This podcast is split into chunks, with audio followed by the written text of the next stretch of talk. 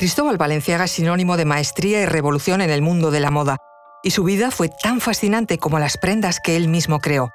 La historia del modisto tuvo su punto álgido en uno de los episodios más cruentos de la historia, la Segunda Guerra Mundial, una época donde afrontó grandes desafíos y encontró oportunidades únicas. Os contamos esto y mucho más a continuación. Conoce mejor al equipo que protege nuestras costas.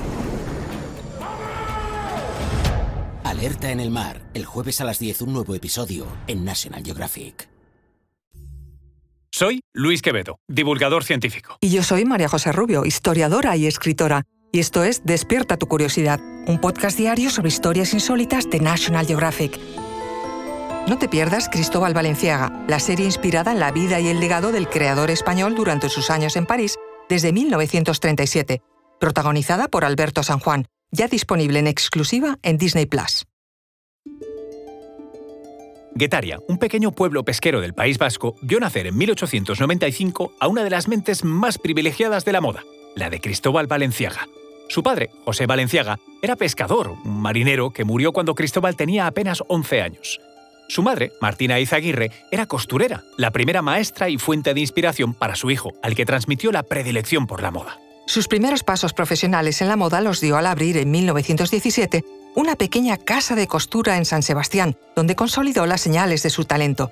A pesar de su juventud, solo 22 años, Cristóbal Valenciaga ya contaba con una gran mecenas, Blanca Carrillo de Albornoz y Elío, marquesa de Casatorres, para quien la madre del modisto cosía habitualmente la ropa de sus hijos.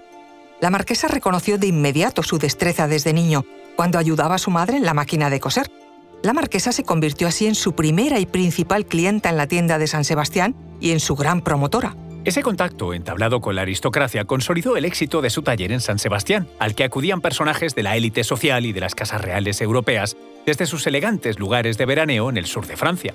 La admiración por sus exquisitos diseños, inspirados en la tradición española, fue enorme. A diario empezó a atender a grandes personalidades. No tardaría en expandirse, pronto abrió tiendas en Madrid y Barcelona, pero su gran despegue como artista no sería en España. Con el estallido de la Guerra Civil en 1936, Cristóbal Valenciaga se vio obligado a abandonar España. Mudó entonces su talento a París. Allí abrió su nuevo atelier, en pleno corazón de la capital francesa, y allí presentó al mundo en 1937 su primera colección parisina. Sin embargo, la inestabilidad en la vida de Cristóbal Valenciaga no cesaría. Europa estaba sumergida en plena Segunda Guerra Mundial y la llegada de los nazis a París en 1940 cambió radicalmente el panorama del negocio de la moda en la ciudad. Pese a ello y a la escasez de materiales y recursos, nunca cerró su taller en la Avenue Georges V. Cristóbal Valenciaga supo adaptarse al momento y demostró una increíble capacidad de resiliencia. Su ingenio y creatividad le permitieron trabajar con las limitaciones de la época. Se adaptó al uso de los materiales disponibles y simplificó diseños, en los que lograba no perder la esencia de la elegancia. El diseñador también se vio obligado a navegar entre las duras oleadas de restricciones de los nazis y el régimen de Vichy. La ocupación alemana despertó en Cristóbal un alto compromiso con su negocio y clientes, puesto que nunca sufrió ningún parón.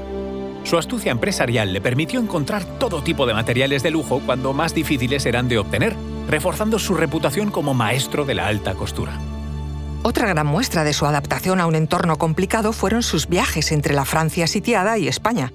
El libre movimiento para cruzar esta frontera que le otorgaba su nacionalidad española le sirvió para abastecerse de tejidos y productos que no podía ahora obtener en París, y sí en cambio en España. Su gran reputación y la calidad de sus prendas le valieron para mantener su clientela fiel. Entre los más habituales figuraban miembros de la alta sociedad y de la aristocracia europea del momento. Algunos, pese a las restricciones, realizaban largos viajes solo para poder comprar sus productos. Aunque Cristóbal Valenciaga huyera de la política, llegó a tener como clientas a esposas de los altos cargos nazis. Su ropa además era muy del gusto de las mujeres de la familia Franco. De hecho, algunos historiadores creen que pudo mantener su negocio durante la guerra gracias a ser muy apreciado por la familia del dictador español y por las relaciones de este, a su vez, con la Alemania de Adolf Hitler. Al margen de la moda, durante la Segunda Guerra Mundial, Cristóbal Valenciaga también se jugó la vida por ayudar a sus amistades perseguidas por los nazis. Su episodio más heroico tuvo lugar cuando trazó un plan de escape para ayudar a su amiga fotógrafa Dora Kalmus, austríaca de origen judío. Ella le había hecho magníficos retratos y había fotografiado cientos de veces sus colecciones, forjando una gran amistad con el modisto. Dora era la primera mujer que desempeñó oficialmente en el siglo XX ese oficio, fotógrafa de moda. El plan en un principio era sencillo. Lograrían un visado español para Dora, que viajaría con su hermana hasta Madrid para continuar su huida hasta los Estados Unidos. Sin embargo, el plan fracasó. Fueron fichadas por la Gestapo. La hermana de Dora fue enviada a un campo de concentración donde murió, y ella, pese a haberse convertido al catolicismo, siguió siendo perseguida como judía. Consiguió ocultarse en el sureste de Francia hasta que terminó la guerra. Cristóbal Valenciaga no se olvidó de ella y fue de los primeros en volver a darle trabajo una vez terminada la guerra. Como gran curiosidad, fue Dora Calmus quien le retrató en una de sus más icónicas fotos, donde aparece con sandalias y gafas de sol, sentado en una piedra en la Costa Azul. El ascenso del modisto continuó en las décadas de 1950 y 60, hasta llegar a su punto más álgido como uno de los principales modistos del mundo, el maestro de todos nosotros, tal como reconoció Christian Dior. En 1968, a los 73 años y tras 50 años en activo, decidió retirarse con la llegada del prêt-à-porter, que amenazaba con arruinar a la alta costura. Pese a su fama, Cristóbal Valenciaga nunca había dejado de innovar como un principiante. Creó nuevas siluetas como la línea balón o el vestido túnica que conservan su éxito hasta hoy. El legado de Cristóbal Valenciaga trasciende el mundo de la moda. Su historia durante la Segunda Guerra Mundial es una de adaptabilidad, innovación y resiliencia ante circunstancias extremas. Sus diseños, usando cortes más amplios y relajados y jugando con siluetas y formas, suponen una huella permanente en la historia de la moda. Cristóbal Valenciaga sobrevivió a las turbulencias de la guerra y consiguió expandir su arte en una época donde la supervivencia no estaba garantizada. Recuerda que Despierta tu Curiosidad es un podcast diario sobre historias insólitas de National Geographic. Y no te pierdas Cristóbal Valenciaga, la serie inspirada en la vida del español durante sus años en París, protagonizada por Alberto San Juan, ya disponible en Disney Plus. Y no olvides suscribirte al podcast si has disfrutado con nuestras historias.